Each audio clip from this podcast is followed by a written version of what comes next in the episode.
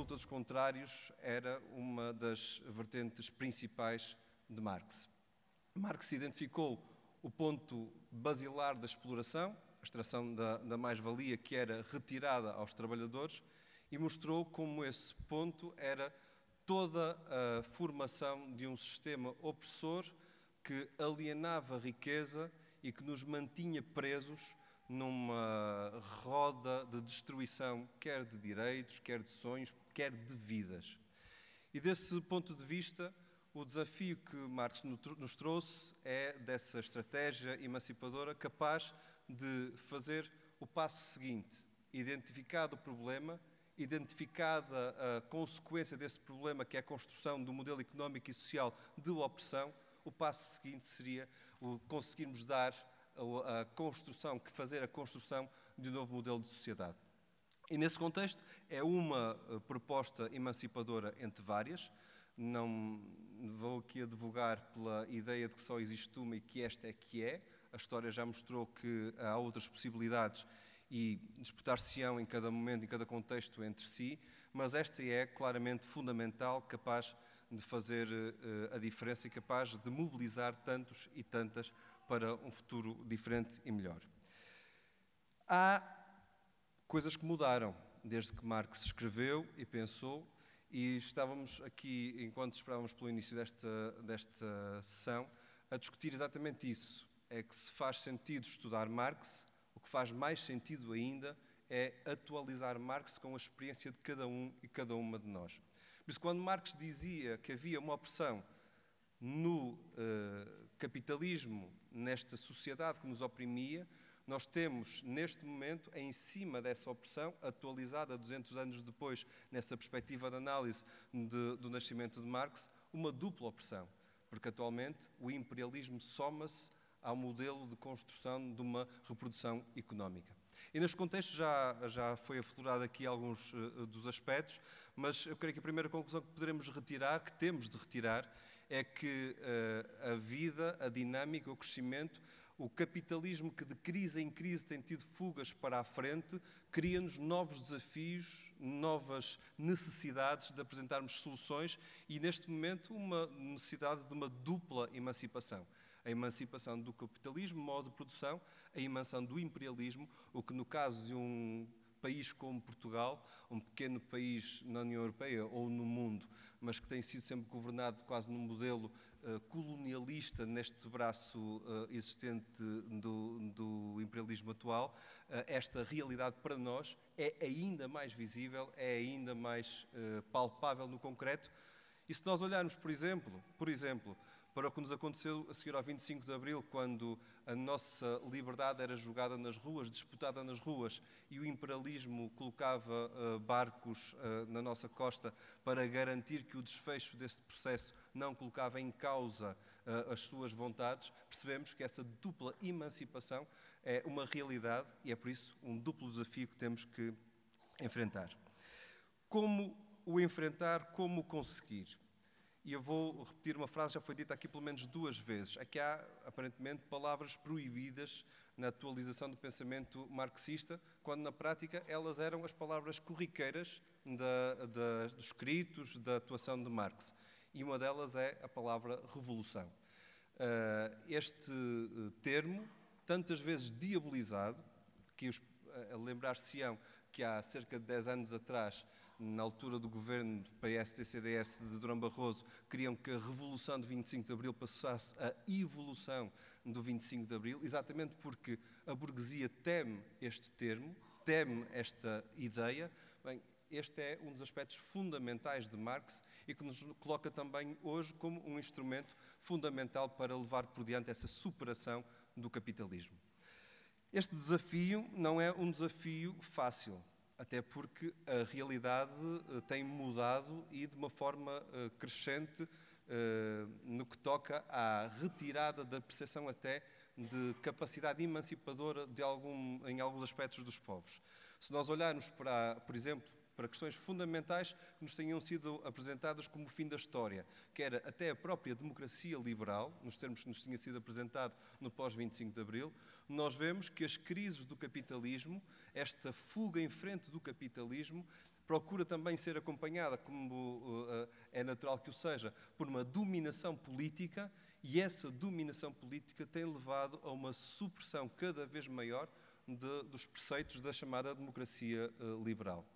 Dúvidas houvesse, basta ver o que uh, em tantos países tem acontecido recentemente, quer na materialização de perda de, de direitos, a construção europeia, toda ela é feita contra uma ideia de democracia, de participação dos povos, no lado mais, mais uh, longo da história, no lado mais recente, a forma como, por exemplo, Trump ataca direitos, ataca debates, ataca liberdades uh, uh, individuais, ataca a liberdade da imprensa, nós vemos que, de facto, que há matérias que tínhamos visto como uh, normais, naturais e que muitas gerações, já várias gerações, começavam a dar por adquiridas, na prática estão a ser colocados em marcha atrás, fruto das crises constantes do capitalismo e desta fuga em frente que tem servido para apenas e só fugirem ao seu destino. É certo que esta questão de destino é em si também um aspecto de debate uh, em Marx. Muitos lhe quiseram colocar uma ideia determinista, no fundo dizendo que o destino estava marcado uh, quer nas cartas para uns, quer no capital para outros, uh, mas a verdade é que nem Marx disse bem isso, uh, e por outro lado, a capacidade de regeneração do capitalismo tem sido tal que demonstra que nós não poderemos estar sentados à espera que a história nos traga aquilo que nós, se nós não fizermos por essa mudança histórica. Agora, não há mudança histórica sem essa luta necessária que temos que fazer para esse objetivo tão importante como a revolução. A tese que vos queria aqui trazer, e objeto de debate como todas as teses terão de ser, é o que é que uma revolução nos dias de hoje eh, tenderá a ser. Quais são os pontos fundamentais, os ingredientes sem os quais nós não podemos cumprir sequer, iniciar sequer a receita para uma revolução. E aqui não queria entrar no debate que muitas vezes existe, se é uma revolução socialista, se, se é uma revolução democrática, é, é, na ideia de romper, e tão simples como isto, de romper com a, a atualidade dessa dupla dominação que temos, quer da capitalista, quer da uh, imperialista. Romper com o domínio da oligarquia financeira que internacionalmente nos domina e na forma como ela é depois materializada no nosso cotidiano. E olhando para as disputas atualmente em cima da mesa, e de acordo com aquilo que eh, já afirmei ainda há minutos atrás, um dos aspectos fundamentais que pode ser criador das maiorias sociais, por exemplo, Manol tanto tem lutado por conquistar, é a, a, a ideia mais radical dos direitos que nos estão agora a ser negados, a ideia da democracia levada ao extremo. Alguns poderão dizer, e eu antecipo já essa crítica, mas isso não é uma revolução socialista, isso é uma revolução democrática. Mas respondendo a esta crítica, a pergunta que se coloca a seguir é: mas e o que foi o 25 de Abril? O que é que nós tivemos a disputar no 25 de Abril? Disputamos, em primeiro lugar, a liberdade, a democracia, para depois de ganho o povo para essa luta, poder disputar uma revolução socialista. Sabemos que ela não foi eh, possível naquele momento histórico, desejaremos que, seja que ela seja possível noutro momento histórico. Mas esse é o desafio que está em cima da mesa, que cumpre com um outro, que é de nós rompermos de uma vez por todas com as amarras que nos têm agrilhoados a, a um passado histórico com que nós já dissemos que não temos nada a ver mas continuam a colocar-nos em cima de cada vez que nós utilizamos a palavra socialismo, que é as, as, experiências de socialismo real, em que a democracia foi claramente uma imperfeição desse uh, sistema. Ora, nós aqui não só ganhamos as novas gerações, como se vê em largos movimentos à escala mundial, que reivindicam participação nas discussões em comum, que reivindicam que a sua voz seja ouvida, que saem à rua para que essa voz tenha consequência, como nós dizemos que uh, fazemos isso de peito aberto, porque essa é uma coincidência, um sinónimo da revolução que nós queremos levar por diante. Há um aspecto uh, outro importante. É claro que não há uma revolução pela democracia com direitos que não rompa com alguns dos aspectos de dominação económica no imediato.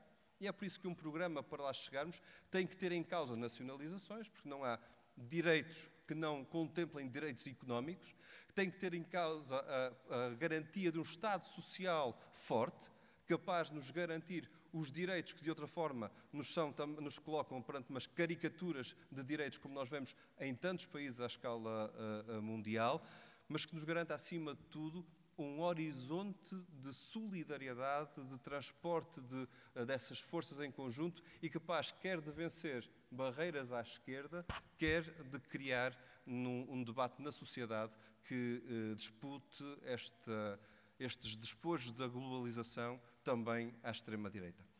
Esta era a tese que vos trazia para debate, mas, claro, como é óbvio, é um, uma introdução para este eh, contributo também que o Manuel Monereu agora nos pode dar aqui, nesta via emancipatória, que esperamos que ele nos ajude. Muito obrigado.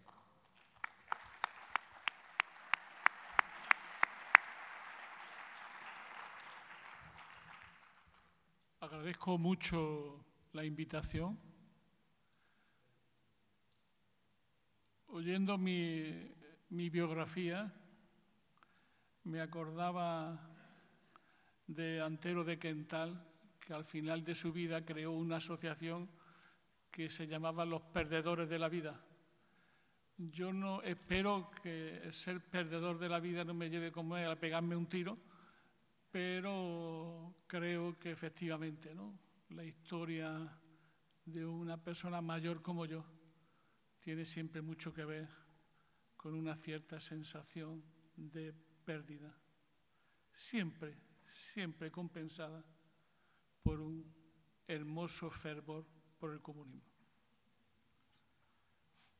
Voy a intentar hablar de cuatro cosas en esta intervención sin duda polémica. La primera cosa que quiero hablar es de que la crisis civilizatoria que vivimos, una de sus manifestaciones más profundas es la crisis del futuro como problema político. La segunda cuestión que quiero plantear es que el mayor problema que tiene la izquierda europea es con su pueblo. La izquierda europea ya no entiende a su pueblo, ni a los problemas de su pueblo, ni las necesidades de su pueblo. Y obviamente el pueblo la está abandonando masivamente. La tercera cuestión fundamental que quiero plantear es que cualquier proyecto real que pretenda reconciliar pueblo e izquierda tiene que partir de la necesidad de una estrategia nacional popular que ponga en el centro la protección de las personas la seguridad de las personas, el orden en la sociedad basado en la justicia. Estas son las tres cuestiones que quiero señalar. Porque para la izquierda, la elección italiana lo han puesto claramente de manifiesto, está en un proceso de desaparición como fuerza alternativa en la Unión Europea. Se puede decir que estamos en una fase terminal como fuerza de la socialdemocracia en general, pero de la izquierda en particular. Viendo este cartel de Marx, en general, en los tiempos que corre, tengo una cierta desconfianza en las conmemoraciones que acaban siendo loas al clásico. Y tengo una cierta desconfianza porque un clásico vale, en este caso Mar, en la medida que nos enseñe a superar los problemas de hoy. Hay que confrontar a Mar con los problemas de hoy, ver qué nos dice para solucionar estos problemas y ver su capacidad para hacernos salir de él. Por ejemplo, explicar el hecho más trascendente de nuestra época desde el punto de vista emancipatorio, que es que en Europa, y creo que en casi todo el mundo, ha, desaparecido lo que podemos llamar el sentido común socialista. En todas partes ha desaparecido la idea de que el capitalismo era un régimen histórico-social determinado, que no era el último, que sería seguramente el penúltimo y que tendría que ser superado por un modo de producción mejor y alternativo, que era el socialismo. Eso ha marcado 150 años de la historia de Europa, sin la cual Europa no sería inteligible. Bueno, el problema es que eso ya no funciona así, porque el socialismo ha desaparecido como sentido común de las masas en general y de las clases trabajadoras en particular. Yo lo siento mucho, pero para hacer política tengo que partir de eso. Y este señor de atrás me debería ayudar a explicar ese tipo de cosas, porque si no, pues lo que estamos haciendo es tratar a Marx como si fuese Kant o Hegel, cosa que posiblemente era eso quizás más, pero yo, mi relación con él no tiene que ver con la que tengo con Hegel, ¿no? Y por tanto, eso es lo que ha hecho que yo tenga algo que ver con el marxismo y no otra cosa. Primer problema. El primer problema tiene que ver con el futuro. Ustedes saben muy bien que la modernidad ha tenido siempre una relación virtuosa con el futuro. Porque básicamente la modernidad ha sido la capacidad para controlar el futuro. La modernidad ha intentado planificar el futuro, ha intentado domar el destino y así quitarle fuerza a la muerte. La modernidad siempre ha jugado con eso, con esa capacidad de controlar el futuro. El socialismo era la parte crítica de esa modernidad y ha hecho del futuro su objetivo político. Eh, es un viejo asunto, ¿no? Que nos lleva a Gramsci y a Walter Benjamin, que es el tiempo histórico como tiempo de revolución y tiempo mesiánico. Pero hay que decir, y hay que decir, que la idea del tiempo como no homogéneo y como un tiempo que está lleno de rupturas espaciotemporales funciona ahora de una manera específica. Desde esa perspectiva hay que decir que el socialismo fue, no hay nada mejor para entender eso que el concepto de planificación socialista, fue el intento más acabado de un puente entre el pasado y el futuro organizado desde el presente. Se quería controlar la historia, domarla, articularla en nombre de la emancipación. Por eso no era casualidad que algunos pensaran que era el fin de la historia. La clave del proyecto emancipatorio era el sujeto. Donde hay historia hay sujeto. Y donde hay una historia que organizar, hay un sujeto que lo organiza, que eran las clases trabajadoras, el bloque histórico-social emancipatorio que iba a traer esto. Esto no solo lo han hecho los marxistas, eh, la burguesía más capaz, como Keynes, por ejemplo, también lo pensó. Y cuando hablaba de las posibilidades económicas de nuestros, de nuestros nietos, por cierto, conferencia que dio Keynes en Madrid, pues hablaba de, un, de por fin de una economía, por cierto la suya, que iba a solucionar como mar el problema económico y que iba a asegurar como mar el reino de la libertad, reduciendo la jornada laboral y garantizando y superando el carácter cíclico de la economía capitalista. Luego, el progreso era siempre un futuro espléndido. ¿no? Los jóvenes, cuando luchan, suelen decir, el presente lucha y el futuro es nuestro. Esa fuerza del socialismo, de un futuro que se organiza desde un presente en lucha y en conflicto. ahora hemos ha cambiado el término totalmente.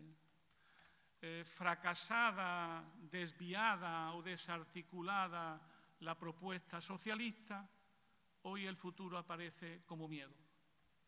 Hoy lo que llega a todos lados es el miedo al futuro. Generaciones y generaciones se articulan en Europa con un enorme miedo al futuro. El futuro es la pérdida del presente. Y esta sensación de pérdida es pensar que en el futuro siempre será peor que el presente y sobre todo peor que el pasado. Se rompe la relación pasado, presente, futuro. El futuro es lo peor, lo que está por venir. Es como en los años 50 con aquello de la bomba, ¿no? Siempre ha habido muchas crisis de futuro en la historia de la humanidad, pero ahora hay una crisis de futuro específica, que es la idea esta de una inseguridad ontológica. La masa europea, los trabajadores europeos, sobre todo los trabajadores, aquí también la clase cuenta, sienten una enorme inseguridad hacia el futuro. Y reclaman en todas partes lo mismo, protección. ¿De qué? protección, seguridad. ¿De qué? Orden ante un caos que los convierte de sujetos en objetos de la historia, en hombres sin cualidad, hombres que no cuentan, que no tienen poder. Esta no es una historia que a los marxistas nos venga de lejos. Hay mucha reflexión sobre eso en nuestra tradición. Está en alguna tradición notable como la de Simón Bale, cuando nos hablaba de la pérdida de raíces, de un mundo de personas sueltas, átomos sueltos, desarraigados en el mundo. También nos lo contó Pierpaolo Pasolini cuando habló de ruptura antropológica que el capitalismo estaba produciendo en los seres humanos. Y como no, Calpolanni le puso música a todo eso. Y hoy lo que estamos viviendo es en la fase B del momento Polanyi. Es decir, lo que estamos viendo en todas partes, también en los Estados Unidos de Donald Trump. Donald Trump es producto de eso, es la reacción de la sociedad al mercado autorregulado, al inmenso poder de un capital financiero que se convierte en una máquina perfecta de desposeer a las poblaciones. Ese es al final dónde estamos. En un mundo que se ha hecho inseguro para la mayoría, en un mundo donde no hay norte político que libere y donde la gente vive su condición como más que nunca alienado de su condición humana sustancial. La alienación como parte de una gigantesca administración del miedo. Ustedes saben muy bien que hay una vieja teoría política que tiene que ver con los neomaquiavélicos italianos, que siempre vieron la política como el control social del miedo. Es una vieja historia de Mosca, de Pareto, de Ferrero, de tantos otros, que nos explicaron cómo al final la política no es otra cosa que el control social del miedo y la distribución de bienes sociales en función de ese miedo.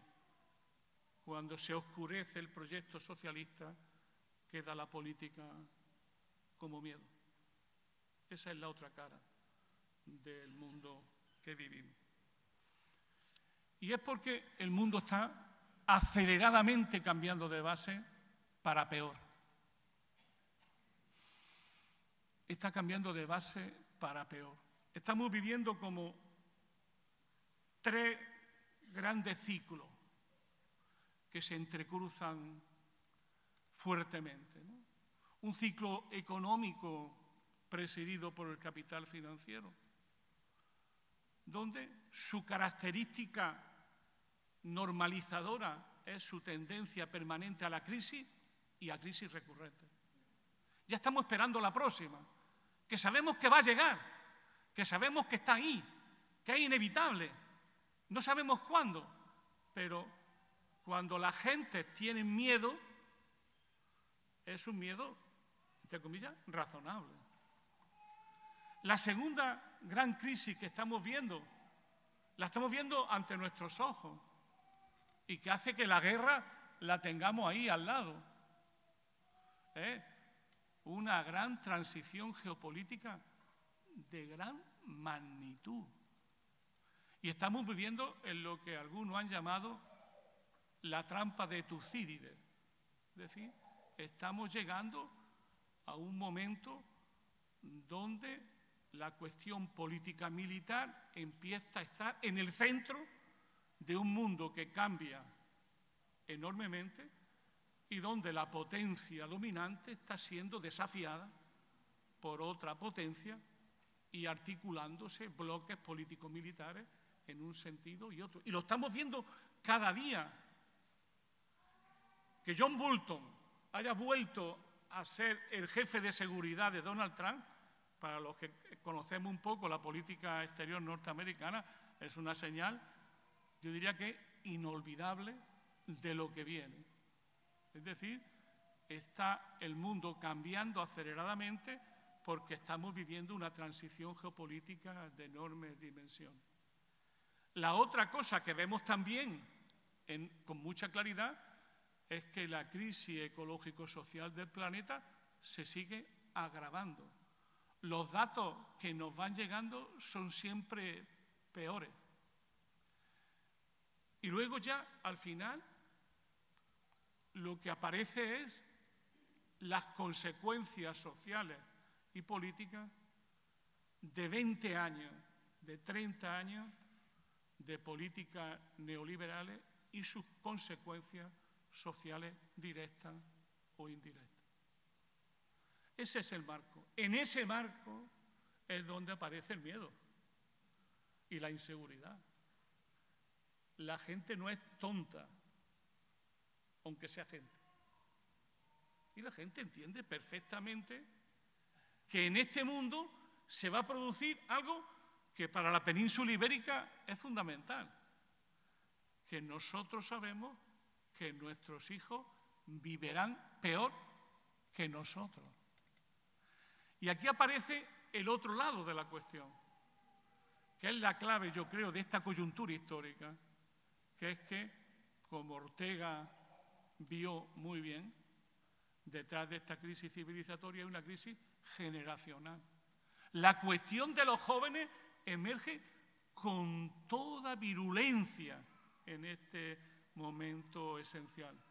La cuestión de los jóvenes, porque los jóvenes nunca han sido un problema biológico, es un problema histórico-social. Más, ¿qué es un joven hoy? ¿Cuándo comienza uno a ser joven? Y cuándo deja de ser joven. Estamos ante una juventud permanente. Estamos ante una familia que no emancipa a los suyos y unos jóvenes condenados a salarios de miseria, teniendo todo ello cualificaciones profesionales de gran nivel. Esa tijera, hay una tijera entre la cualificación de las jóvenes y su trabajo concreto. Y aparece ese grupo social que es heterogéneo, complejo, contradictorio, aparece transado de problemas, de inquietudes y de opciones políticas. ¿Por qué? Porque llega un momento, esto lo decía muy bien Mariátegui, llega un momento en que la metafísica se convierte en problema político. Y para estos jóvenes aparece el futuro como algo histórico-social, como el sentido de la vida. Es propio de la especie humana preguntarse siempre por el sentido de su vida. Pero hay momentos que la pregunta del sentido de la vida deja de ser filosofía y se convierte en el problema para la gente. ¿Cuál es el sentido de la vida de un hombre de 30 años que sigue viviendo con sus padres, que ha terminado 18 máster o 27 máster y que gana 600 euros? ¿Cuál es el sentido de la vida? ¿Qué ofrece esta, esta sociedad para vivir a este sector social? Es claro que todo esto no digo que se explica solo y, pero esto tiene mucho que ver con la Unión Europea su destino. La Unión Europea es una gigantesca máquina de hacer derecha, extrema derecha y fascista en todas partes. ¿Por qué? Porque no es propia la política, porque liquida la base de la democracia que conocemos, que es el Estado-nación, porque liquida el autogobierno entendido como democracia, porque liquida los derechos sociales, porque empobrece nuestra vida y nos quita la capacidad de decidir, porque solamente podemos decidir lo que los que mandan quieren que decidamos. Se acabó la democracia como liberación y la democracia como hegemonía. ¿Para qué votar? Si nos pasará como Sirisa. ¿Para qué votar? Si cuando votas tienes que enfrentarte con organismos supranacionales que son capaces de controlar el aire que respira y, la sangre que fluye, que no es otro que la moneda del Banco Central. Es evidente que en ese mundo cuando además la izquierda se hace estúpidamente europeísta y tontamente europeísta, lo único que puede producir es que las clases trabajadoras cambien de bando y se encuentren sin que nadie les proteja. La protección es decisiva para la gente hoy. Por eso necesitamos, como el agua de mayo de una izquierda que vuelva y que se reencuentre con el pueblo, que sea parte de él y lo defienda. Sin paternalismo. Yo soy comunista, no tengo ningún paternalismo. Yo sé que si la gente no se organiza, no se libera. Pero yo voy a ayudar a organizar a la gente para que se libere contra los de siempre, que son los que mandan. Eso la gente lo sabe perfectamente. Lo que pasa es que ya no nos distinguen, no nos distinguen. Y piensan que todos somos iguales. Voy terminando ya. Yo creo que se trata, he dicho antes, de una estrategia nacional popular. Como es natural, no voy a yo aquí ahora, en esta casa, a decir la receta de esa estrategia nacional popular. Solo poner en discusión algunos elementos que me parecen sobresalientes. Vivimos una coyuntura muy interesante, muy interesante. Acabamos de vivir en mi país, en toda Europa, pero en mi país lo hemos vivido de una manera excepcional. Una huelga política feminista. No sabíamos lo que era eso. No teníamos ninguna experiencia. Es más, los sindicatos tampoco. Y os puedo decir que en España salió absolutamente esa huelga. Por encima de los sindicatos. Los sindicatos creyeron que había que ayudar a la huelga. No, no, tuvimos nosotros que ayudar a los sindicatos para que, porque si no, ellos no eran capaces de hacer la huelga.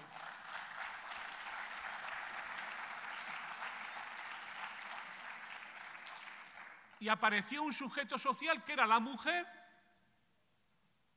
que todos pensábamos, bueno, que sí, que era un gran problema, ¿no? Pero se convirtió en un problema de definición política en la sociedad española. Y fueron las mayores manifestaciones desde la guerra, desde las manifestaciones contra la guerra y el 15M. Desde el 15M no habíamos visto algo así. Luego siempre pensamos, los viejos no hay quien los movilice. Todos nuestros viejos ya están en la calle. Nuestros viejos están en la calle, en la rúa. Nuestros viejos se están movilizando con enormes movilizaciones impidiendo la privatización de las pensiones. Y están ahí, están ahí. ¿Sabéis lo que ha costado movilizarlos? Años de trabajo. Aquí aparece aquello de Granchi entre, entre espontaneidad y dirección consciente. No, no, todo eso ha sido muy trabajado durante años. Pero una vez que se pasa una masa crítica, ya todo es sumar, ya todo es sumar. Y han estado durante años en la calle movilizándose en favor de las pensiones. 100, 200 personas, 300 personas. Hoy ya somos miles. Vamos a intentar que los jóvenes se sumen también. ¿Para hacer qué cosas? Primero, para aprovechar una contradicción que tiene hoy el sistema.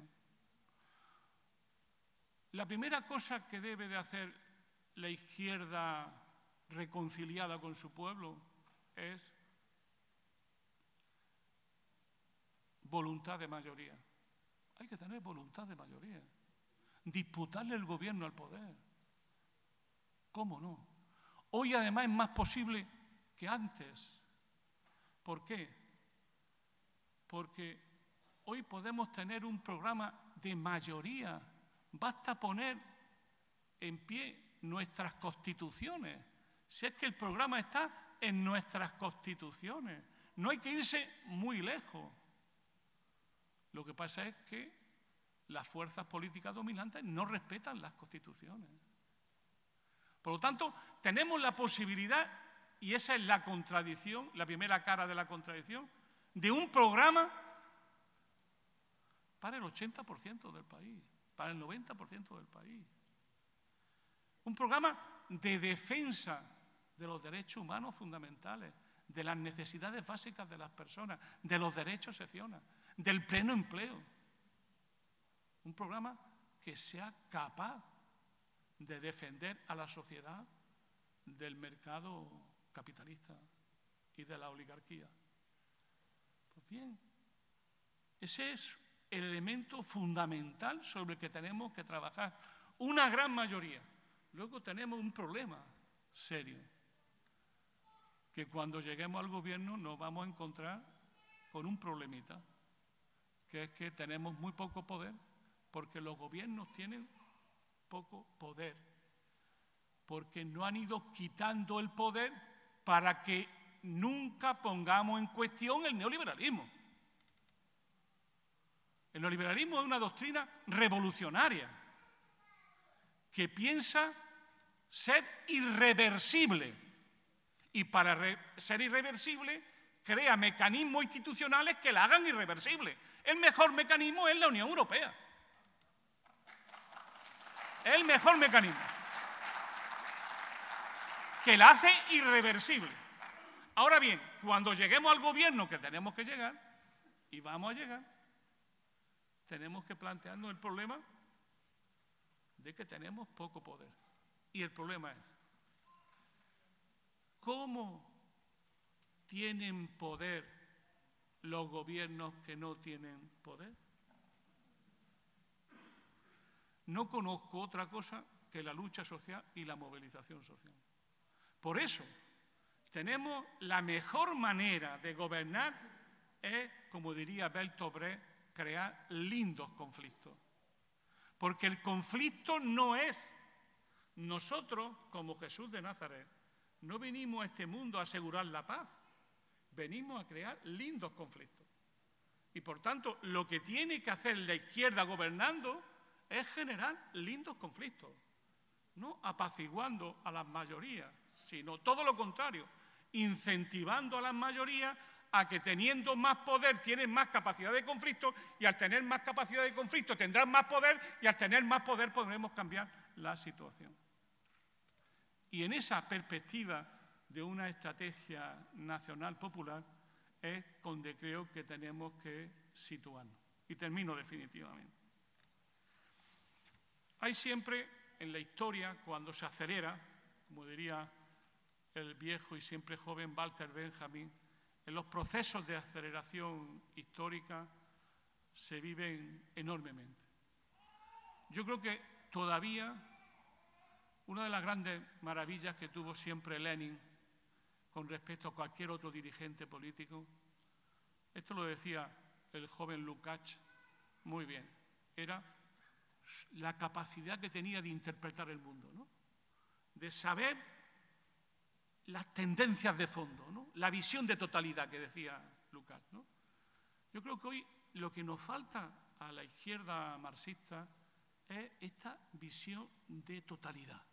estamos tan apesadumbrados por la derrota, estamos tan jodidos por la derrota que casi no nos da tiempo a pensar lo nuevo que hay delante de nuestros ojos y cómo lo nuevo nos puede hacer recuperar el terreno perdido y poner en pie un nuevo proyecto civilizatorio. Al final hay momentos de excepción y de normalidad. Ahora estamos en el momento de excepción. Nada está garantizado. El poder no lo puede todo. Y al final, el viejo topo de la historia sigue trabajando para nosotros. Con cuidado, me lo decía mi viejo amigo Lucho Magri. Cuidado, Manolo, el viejo topo era medio ciego. Muchas gracias.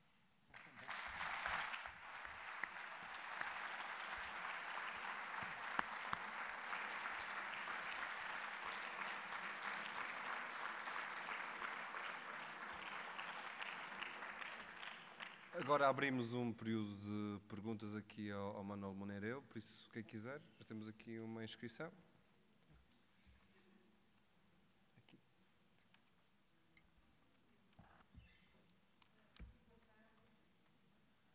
Boa tarde. Uh, boa tarde. Uh, ficamos todos muito satisfeitos por ver que, umas, que os maiores não, se deixam, não se deixam perder a esperança eh, em alguma coisa de melhor e, portanto, não desistem da luta. Eh, de qualquer das maneiras, pôs a questão em três, em três, em três temas, a questão da segurança, da questão do, do futuro e do... mas já, já vem, já vem. porque eu ainda não estou exatamente a sua idade, mas pouco falta. Eh, a questão do, do, futuro passa muito pela questão que pôs da questão do medo. E o medo, como nós sabemos, é alguma coisa que é deliberadamente feita e promovida pelos, pelos opressores, pelos opressores do grande capital, eh, e, e, é manobrada todos os dias para haver mais dinheiro para a NATO e para todas as outras coisas, e para, e para as armas e para as guerrinhas, guerras maiores ou guerras mais pequenas, e todo o pavor eh, é sempre manipulado. E, portanto, a questão é, nós temos que conseguir ter esperança, de ter, para termos futuro e não nos deixarmos engrolar com essa campanha do medo, que é sempre uma das coisas que tem a ver com a vingança, de que se falou na, na parte da manhã. Portanto, eu acho que toda esta campanha do, do, do, do, medo tem a ver com isto. E, evidentemente, sim, senhora, nós estamos hoje numa, numa, na Europa numa geração sobre-preparada, com, uh, com uma perspectiva de ter um futuro pior que os dos seus pais. É verdade. Quantos da população do mundo corresponde a esta juventude? Quanta da juventude do mundo inteiro está ainda muito mais desprovida e muito mais desprotegida e muito mais uh, abandonada e espezinhada? Portanto, se calhar, alguma coisa que tem a ver com o futuro, que tem a ver com alguma ideia de progresso. O, o Marx eh, zangou-se com, com, uh, com, o seu professor exatamente por essa ideia de determinismo. Portanto, ele pôs a ideia de, de, de, dos conflitos de lutas pelos conflitos de classe, pelos conflitos de opressão e de quem se quer libertar, mas não de uma forma linear, como se a, a revolução resolvesse todos os problemas e, e agora conquista-se e conquista-se o poder e já está tudo resolvido.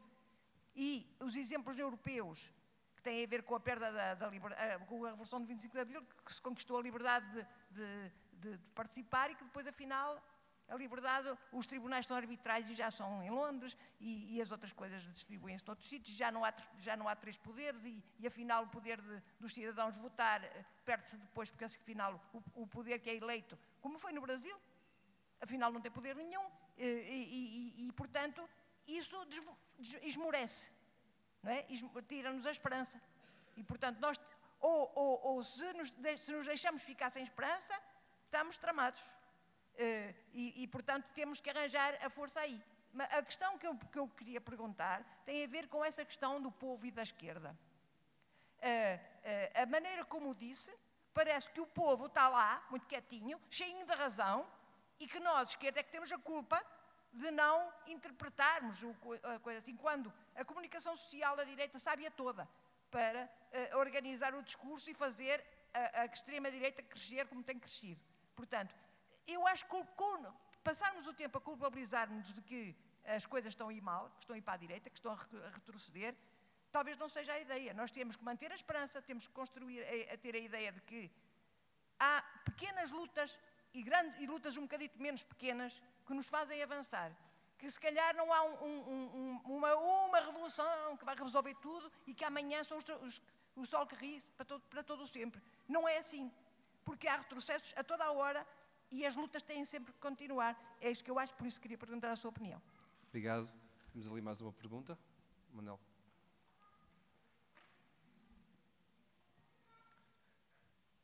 Muito boa tarde. Quero felicitá-lo. Eu não estava para intervir nem fazer questões, mas quero felicitá-lo enormemente pela sua lição de realismo do ponto de vista da esquerda sobre uma situação que evidente não é de Itália, não é só de Trump, é da, da Europa e de muitos povos que estão hoje a virar à direita e à extrema-direita, inclusive, não, estou a falar da votação eleitoral, e que de facto necessitamos da esquerda de descer à terra. E você fez aqui uma, uma pedagogia de descer à realidade.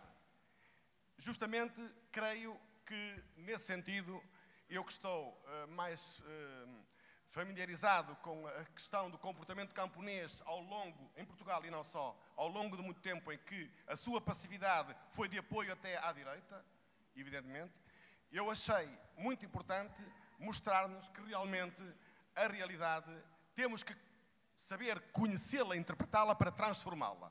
E eu acho que eu e a minha pergunta é esta: quando falou que o povo tem medo e quer segurança em primeiro lugar, eu estou a ver se há uma possibilidade de articular os, os ensinamentos marxistas, a começar de Marx, com os economistas morais, inclusive Thompson, eh, James Scott e outros autores, eh, não vou falar evidentemente de outros autores que poderiam ser aqui trazidos, mas a importância que tem ter em conta esta realidade de que as pessoas querem, em primeiro lugar, segurança e proteção. E, portanto, a esquerda é que está, por vezes, desfasada dessa realidade. E, o, e o, que, o contributo que nos trouxe foi muito importante e queria saber apenas se acha que o marxismo pode casar-se, entre aspas, com outros contributos, nomeadamente dos economistas morais, que têm conhecimentos e, tra e, trabalhos sobre o campesinato, nomeadamente no Sudeste Asiático e noutras partes. Era este contributo que eu gostava de saber se realmente é importante para a nossa reflexão, para podermos sair justamente da situação, como construir poder e transformar a sociedade. Muito obrigado pelo seu contributo. Mais alguma pergunta? Atrás. Juntamos este conjunto de três. Respondes. Uh, eu queria saber se uh, sabem se o Marx previa ou antecipava que a luta entre classes da época dele ia tornar-se numa luta intra-classes na nossa geração, com a, a, aparência e a adesão do trabalhador chinês à Organização eh, Mundial de Negócios e assim eh, baixando o salário e o poder do trabalhador no Oeste. Obrigado.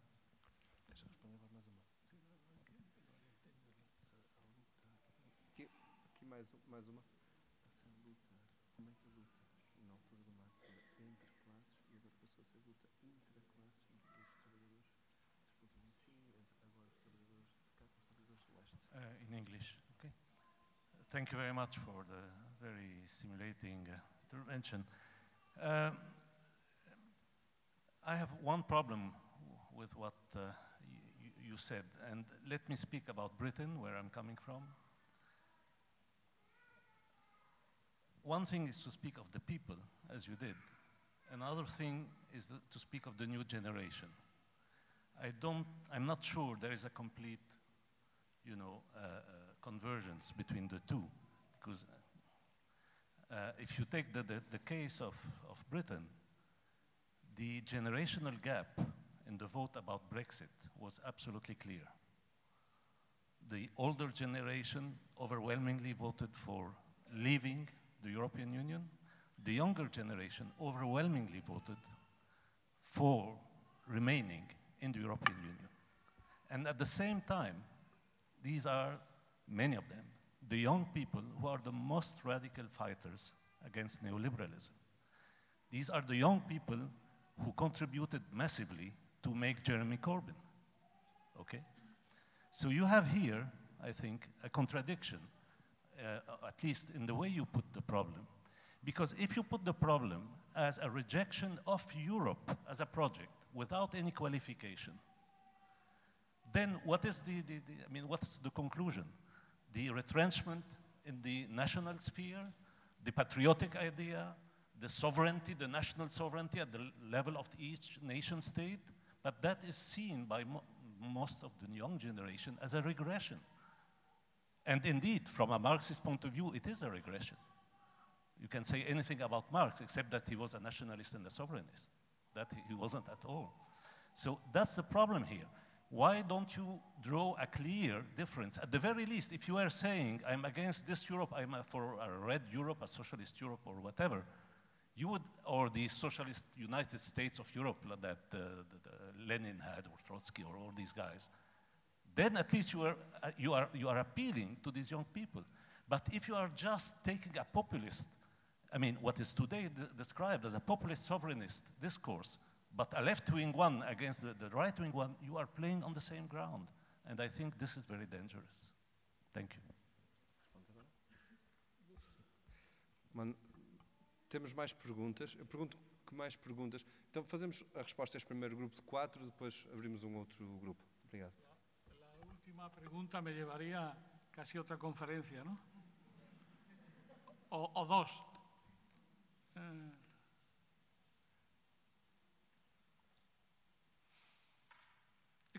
Eh,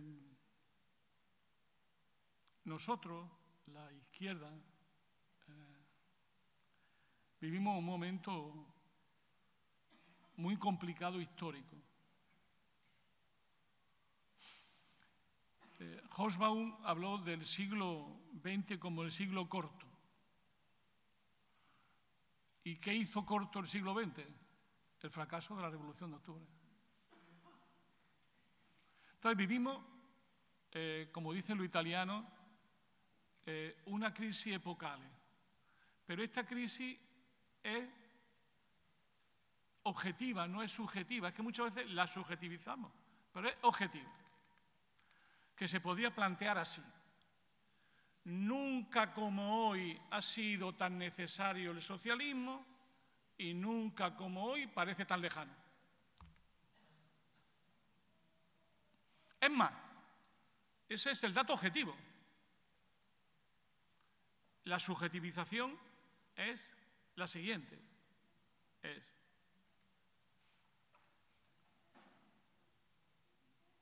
el capitalismo es, como se decía antes de Sartre, el horizonte insuperable de nuestra época. Entonces vivimos esa tensión terrible de lo que podríamos llamar un déficit de subjetividad, un déficit de subjetividad alienada entre la necesidad cada vez más, palpable, tocable con los dedos, de superar el capitalismo, que el capitalismo nos lleva al desastre, que, que tenemos más razones que nunca para ser anticapitalistas, y luego la enorme dificultad, la enorme dificultad de convertir eso en un proyecto político. ¿Cómo, cómo convertimos eso en un proyecto político? Esa insuficiencia. Por eso, yo creo que hay siempre como dos posibilidades, ¿no? Que en español es o te pasa o no llega, ¿no? Que hay dos posibilidades, ¿no?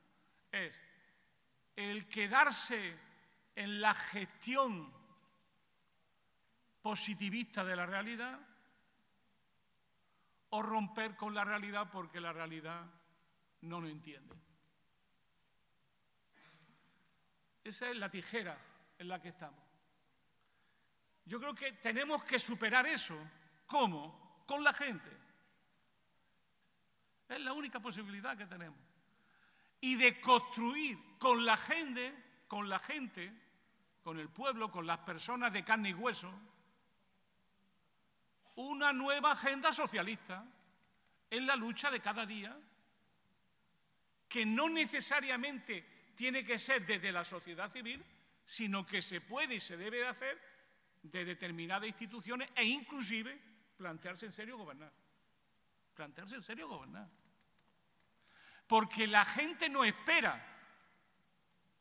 la degradación de las condiciones de vida de la gente no espera. Y se pueden y se deben de tomar medidas fuertes y duras desde ya para cambiar las condiciones de vida de la gente para que tengan más dignidad, pero tener más dignidad significa tener más salario. Tener más salario significa tener más derechos y tener más derechos significa tener más poder. El problema es que la gente no tiene poder y como no tiene poder se comporta como la gente sin poder, manipulable siempre por los que tienen el poder. Luego nosotros tenemos que crear las condiciones para que la gente tenga más poder que es un poco lo que yo creo que está haciendo Corbyn en Gran Bretaña, lo que está haciendo Mélenchon en, en Francia y en parte lo que modestamente está haciendo Unidos Podemos en España. No entro mucho en los temas de Portugal porque no los conozco bien y no quiero meter la pata. Pero es así, es decir, somos capaces de hacer las cosas de una determinada manera. Claro, Estado-nación, Europa. Eh, muchos tuvieron la ilusión de la Europa federal. Es parte de los genes de la izquierda. Unir una Europa, Estados Unidos de Europa. Bueno, hay gente que vio eso como posible y deseable. Pero hoy ya sabemos muy bien que eso no será así, que nunca habrá Estados Unidos de Europa.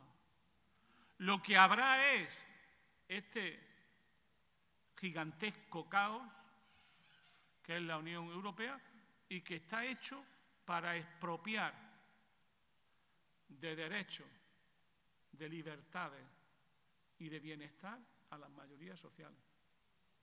Esa es la Europa que queda, la que está actuando. Y pongo un ejemplo, usted que es un conocido especialista en relaciones internacionales, que para mí es siempre la prueba del 9 de esto, que es lo siguiente. Antes eh, había un gran ministro italiano magnífico llamado Rúfulo que decía, cuando éramos superpotencia, Italia antes era una superpotencia, ahora no es nada. Eh, y el problema es, pero vamos a ver, si la Unión Europea es la primera potencia económica del mundo, ¿por qué cuando nos unimos tenemos menos poder que cuando estábamos separados? Esa es la gran pregunta. ¿Por qué contamos menos ahora que estamos juntos? Antes, cuando hablaba de gol, pues la cosa se notaba, ¿no? o cuando hablaba Macmillan, o cuando hablaba de Nagua, o cuando hablaba de Gasperi. Decía, la Europa que funcionaba. Yo sé que ese mundo ha cambiado, no, no voy a entrar ahí. Pero sí decir que la Europa actual es un conjunto de estados que tienen como objetivo fundamental liquidar el Estado social y poner freno para siempre a la reivindicación de los trabajadores de un nuevo mundo y de una nueva sociedad. Y eso es, a mi juicio, un elemento decisivo que además se ha ido concretando en este tiempo.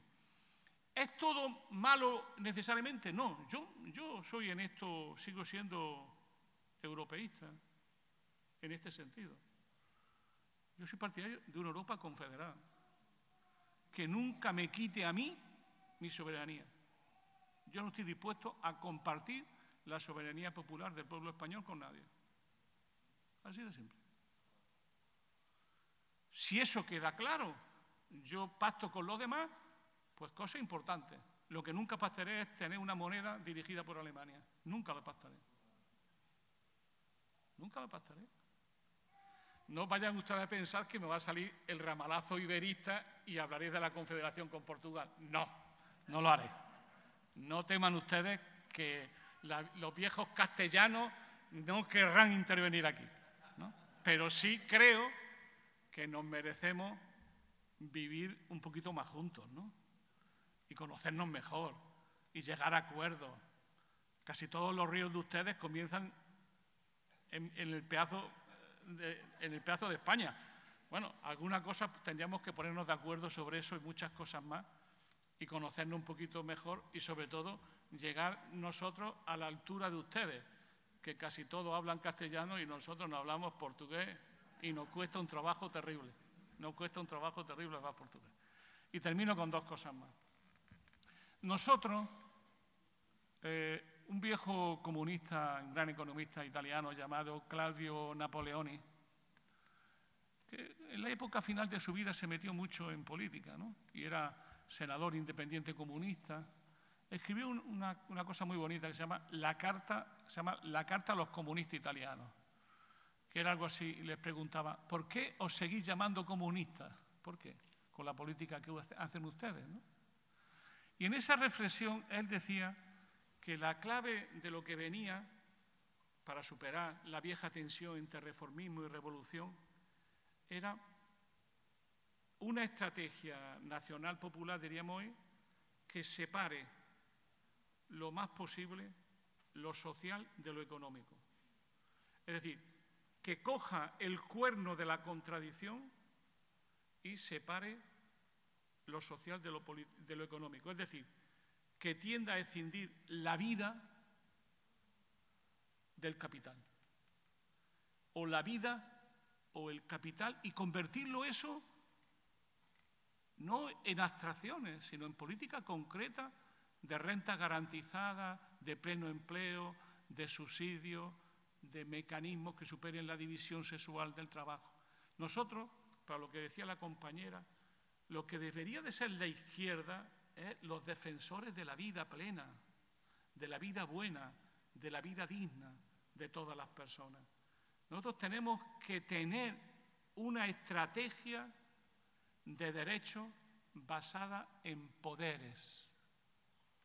¿Qué es lo que no ha demostrado esta última crisis? ¿Y qué no ha demostrado la crisis social, la crisis del constitucionalismo social? Que ustedes tuvieron una gran constitución, que era justamente, ustedes y los españoles tuvimos casi la última del constitucionalismo social. El problema era que el constitucionalismo social tenía la siguiente paradoja. Como era una estrategia basada en los derechos, ¿los derechos qué es? Es que las personas reclaman a un funcionario del Estado que le garantice los derechos de la Constitución.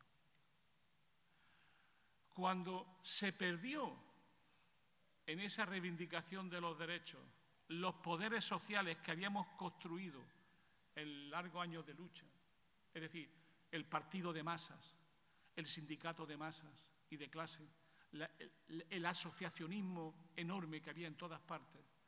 Cuando dejamos de tener tensión social, esos derechos fueron siendo recambiados y puestos a menos. Entonces, por eso, yo creo que nosotros lo que necesitamos es una estrategia de la vida, ser los defensores de la vida, que es la mejor manera de aliarse con las mujeres, los hombres, y en esa defensa de la vida, una estrategia de poderes sociales. Es decir, si no construimos poderes sociales, organizaciones de masa que reivindiquen y defiendan los derechos, difícilmente el Estado capitalista que conocemos lo va a defender. Por eso, cuando nosotros gobernemos, que vamos a gobernar, vamos a necesitar una estrategia de poderes muy fuerte para poder salir de la trampa del euro y de la trampa de una Unión Europea que está hecha para impedir que nosotros gobernemos el mundo a partir de las necesidades de la gente.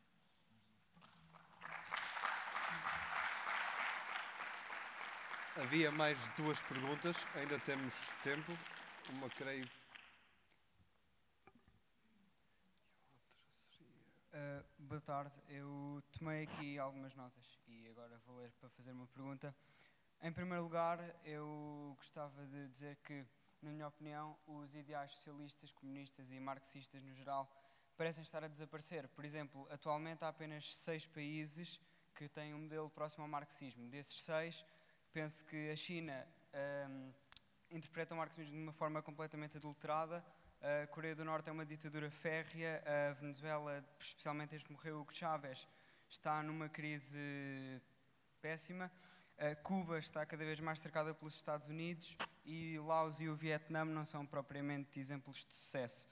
Uh, gostaria de saber como é que nós podemos dar mais força às lutas, como é que podemos apoiar o marxismo, porque atualmente, primeiro, uh, estamos a ver vários movimentos que descredibilizam o marxismo e muitas vezes turpam a história. Por exemplo, no centro e no leste da Europa, na Áustria, na Hungria, também na Ucrânia, na República Checa e até no Brasil. Esses movimentos têm aparecido.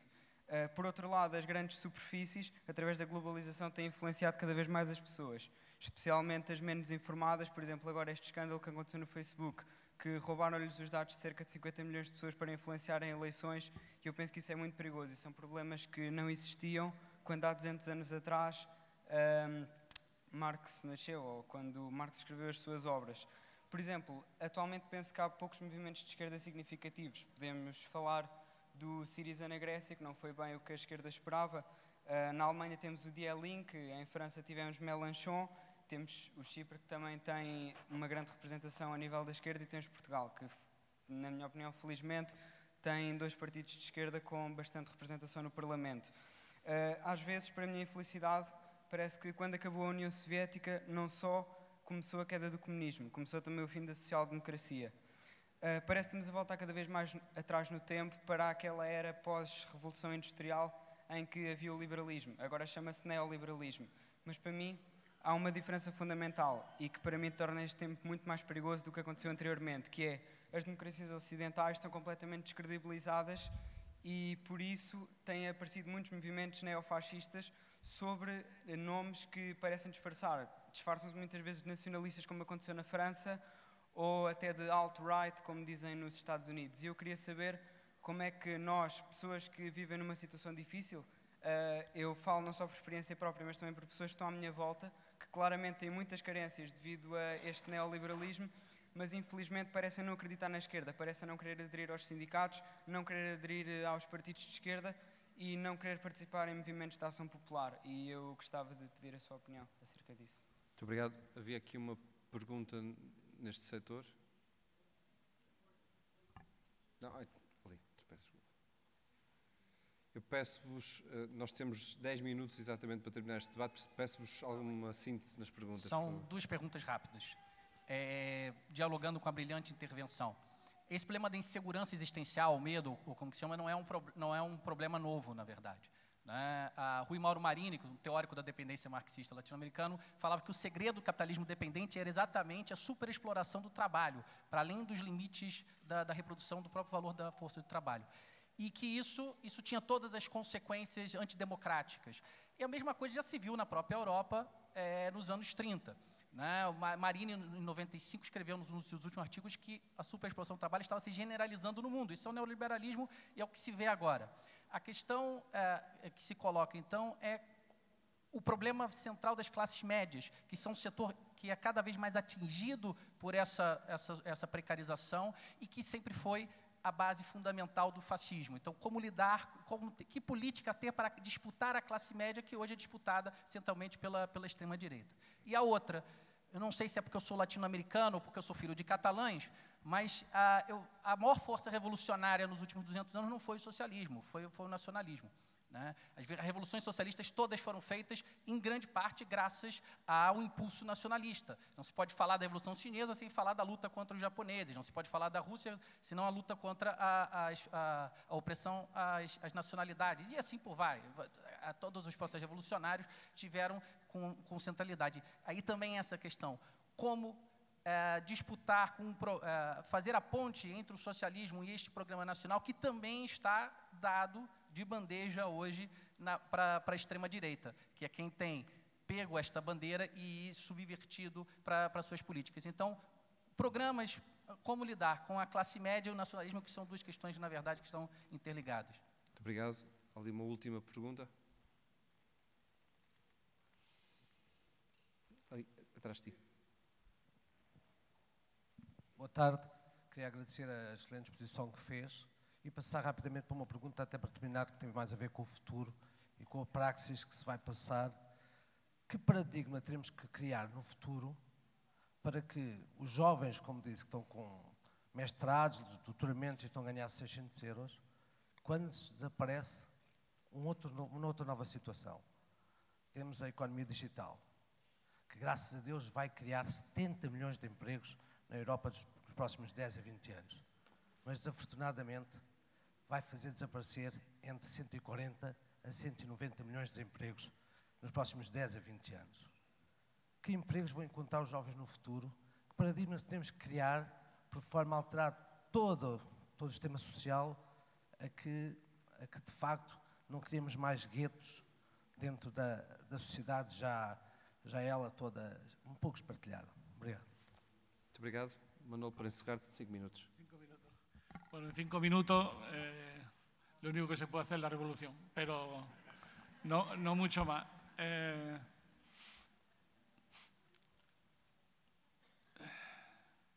claro,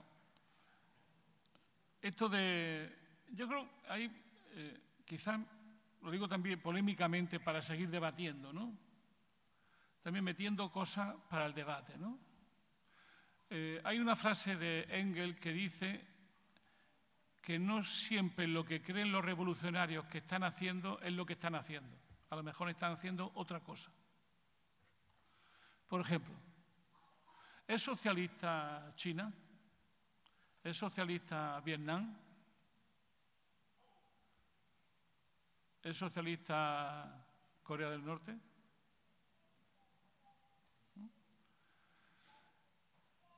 Ellos quisieron el socialismo, no tengo duda y los que conocen un poquito China, pues podrán entender de que aquello fue una revolución de verdad. Aquello no fue mentirijilla, no fue una cosa ahí de andar por casa. Pero lo que han construido el socialismo, o han construido una vía no capitalista al desarrollo y a la modernización. Que yo creo que, eh, claro, el partido, los 90 millones de militantes comunistas que tiene el Partido Comunista Chino, yo he estado recientemente en un viaje de, estudio en China, pues los 90 millones son como muy especiales, ¿no? Comparados con los comunistas que yo conozco, ¿no?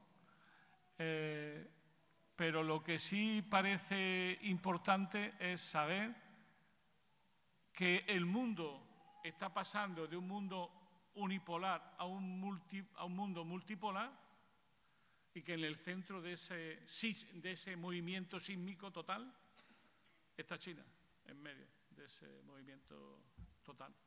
Y no solamente eso, sino que mucha gente piensa que la última decisión de Xi Jinping de perpetuarse en el poder es por una cuestión interna, no, no, no es interna.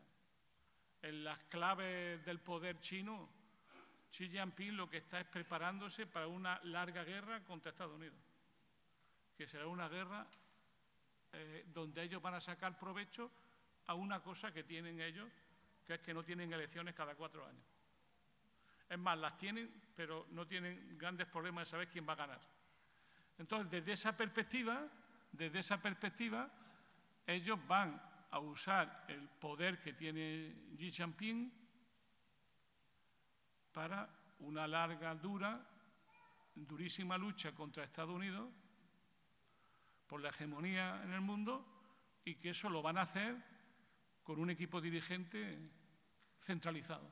Es la decisión que han tomado, porque la guerra que viene es muy fuerte para ellos. Y yo creo que eh, tenemos que pensar eso. Segundo, eso nos obliga a pensar la transición como qué, ¿no? Yo diré una cosa que seguramente es una herejía, pero como estamos en Lisboa en la primavera, se pueden decir estas cosas.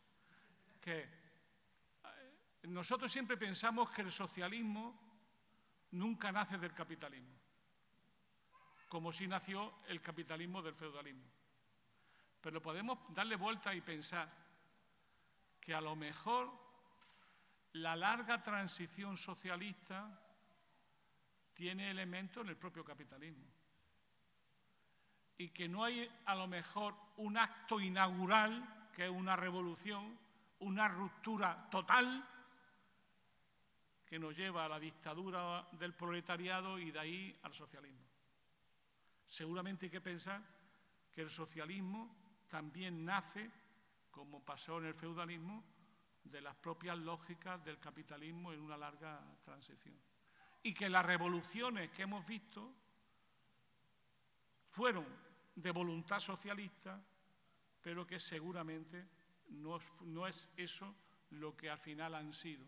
Y hay que verlo con la normalidad de pensar el socialismo con las categorías de este señor de atrás. Es decir, y de aplicarle a este señor de atrás las categorías de este señor de atrás. Es decir, al marxismo aplicarle el marxismo mismo. Y seguramente veríamos eh, el mundo con una nueva complejidad, pero no solamente con una nueva complejidad, sino con la posibilidad de pensar que muchas de las cuestiones que Carlos Marx planteaba y Engels tienen fundamento real enormemente importante y que siguen funcionando para nosotros desde esa importancia. Clases medias. Yo creo que el problema es el empobrecimiento de las clases medias, pero específico. Es más bien de los hijos de las clases medias. Porque las clases medias, de una u otra manera, siempre, eh, de una u otra forma, siempre encuentran mecanismos de articulación. Lo que para ellos es insoportable es la proletarización de sus hijos, a los que han dedicado sus ahorros para que no sean obreros. Entonces yo creo que ahí es donde aparece, para mí lo fundamental, lo que hay que fortalecer es a las clases trabajadoras, darle más poder a las clases trabajadoras y que hagan una alianza con los jóvenes en la transformación de un proyecto del país. De ahí es la verdad del populismo, con, perdón. La verdad del populismo es un proyecto de país que forja una alianza entre las clases trabajadoras y las capas medias para cambiar el país. Esa, yo creo que es la clave. Y claro, eh, eso tiene que estar lleno de identidad, tiene que estar, hay que crear pueblo, porque el pueblo no se crea en el aire, hay que crear pueblo, hay que crear antagonismo, hay que crear capacidades y mecanismos de articulación que nos permitan funcionar eh, a fondo disputándole el gobierno al poder. Y yo creo, insisto mucho, disputando el poder. Es decir, yo creo que muchas veces tengo la sensación que nosotros, la izquierda, eh, ante la incomodidad del mundo, para entendernos, ante una realidad que no se parece a lo que soñamos, decimos aquello de, prefiero el 10%, pero seguro que un 15% por asegurar. Y yo creo que hay que arriesgar, pero haciendo política en serio, con capacidad de intervención y diciéndole al Partido Socialista y a la derecha, oye, aquí hay una fuerza que, no, que es minoritaria solo por casualidad, pero que tiene voluntad de mayoría y que va a hacer todos los esfuerzos posibles por ser mayoritaria y no solamente eso, sino articular un bloque social lo más amplio posible para que la gente tenga más seguridad, más identidad, más poder y que la gente pueda sentirse orgullosa de su fuerza. Eso es lo que yo creo que hemos perdido y eso solamente se consigue con lucha, con trabajo, con organización y con dirigentes que estén a la altura de su pueblo.